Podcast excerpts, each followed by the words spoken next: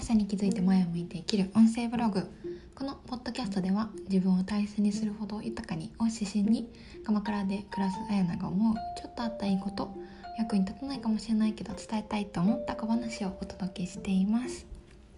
えー、皆さんお久しぶりです。あの私は今ですね大阪に滞在していましてで昨日は京都に行っていました。うん、京都はなんか35度くらいでとっても暑くて何でしょう今5月なんですけど35度って何でしょうね。あの梅雨を通り過ぎたのかなって 感じですごくびっくりしてあのいます。うん、でそうですね。と最近だと少し前にあの私の親しい友人が「音声聞いたよ」ってこう連絡感想をあのもらったんですけれども、うん、なんかこう聞いている方の顔がわかるってちょっとだけこう恥ずかしさもありながらもとっても嬉しくって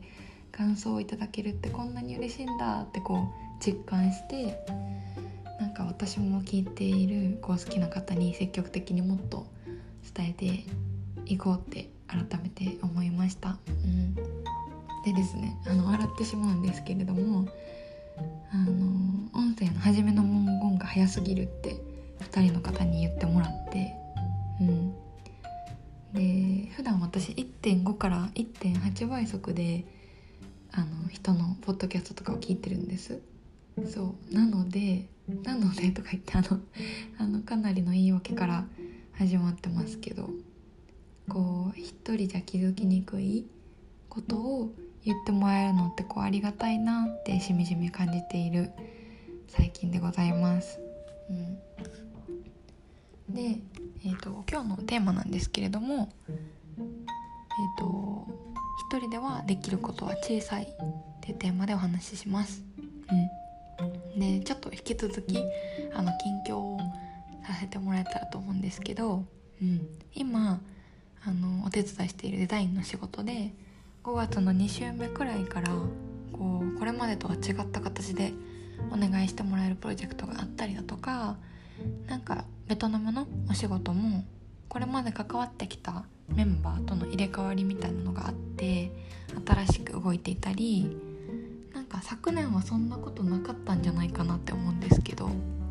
気づいたらこうあのお世話になってる方とかなんか大好きな方の誕生日が56人こういてで6月からさらにこう学びを深めるものの復習があったりとか現在参加しているあのコミュニティというかサロンの対面講座が講座、うん、があったりとかで本当は一つ一つこう大切に消化していきたいって思う私なんですけどもう今月は何でしょう人生これまで緩かったんじゃないかって感じるくらい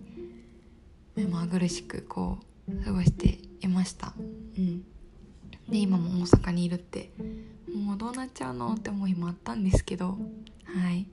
今日も健康に過ごせていることがありがたいなって感じてる今です。はい。うん。で今日のテーマの「一人でできることは小さいを認める」っていうことなんですけど、まあ、これがすごい結構大事です。うん、あの5月の半ばの自分にも向けてもっとこう直接的なことを言うと、うん、何でしょう。一人で全部やろうとすることを諦めるっていう感じなんですよね。うん、そう。なんか一人でできることは小さいってことを認めるってある意味こう勇気がいると思うんです。というか嫌な人もいると思うんですけど、うん、でもここを認められてないとあの全部一人でなんか無意識にナチュラルに頑張ろうとしてでもあの完璧に一人でこなすなんてできないから苦しくて精一杯になってしまうみたいなのをやります。うん。そう。なんですけどあの一人では何もできないというかできることが小さいってことを認められ認められて周りの周り？を見渡すと、うん、さっき話してたあの音声配信のこともしっかりなんですけど私の周りでこう活躍されてる方を見ていても人の力を借りてやられてる人ばかりなんですよね。うん、で最近感じたのにあの今の上司にあたる方がいるんですけどね。その方を思い返してみても怒るとか何でしょう責め立てるみたいなやり方って見たことがなくってこういつもあの「ありがとうございます」とか「助かります」って接してあのくれていたなって思うんですけどでどうしてかなって思うとこうものすごい量の大きな仕事を持っていてで自分の自分一人でできることって限られてるって分かってらしてて接してくれてるんじゃないかなって思ったんですよね。うん、そう。でそしてなんかそういう風な温かい言葉をもらうといやなんかこの人のためにじゃないですけど私ももっとあの今のプロジェクトチームの力になりたいって思うというか押し返し押し返したくなるっていうんですかね。なんかそういういい循環が生まれやすいんじゃないかなって。そう。なんでなんだか最近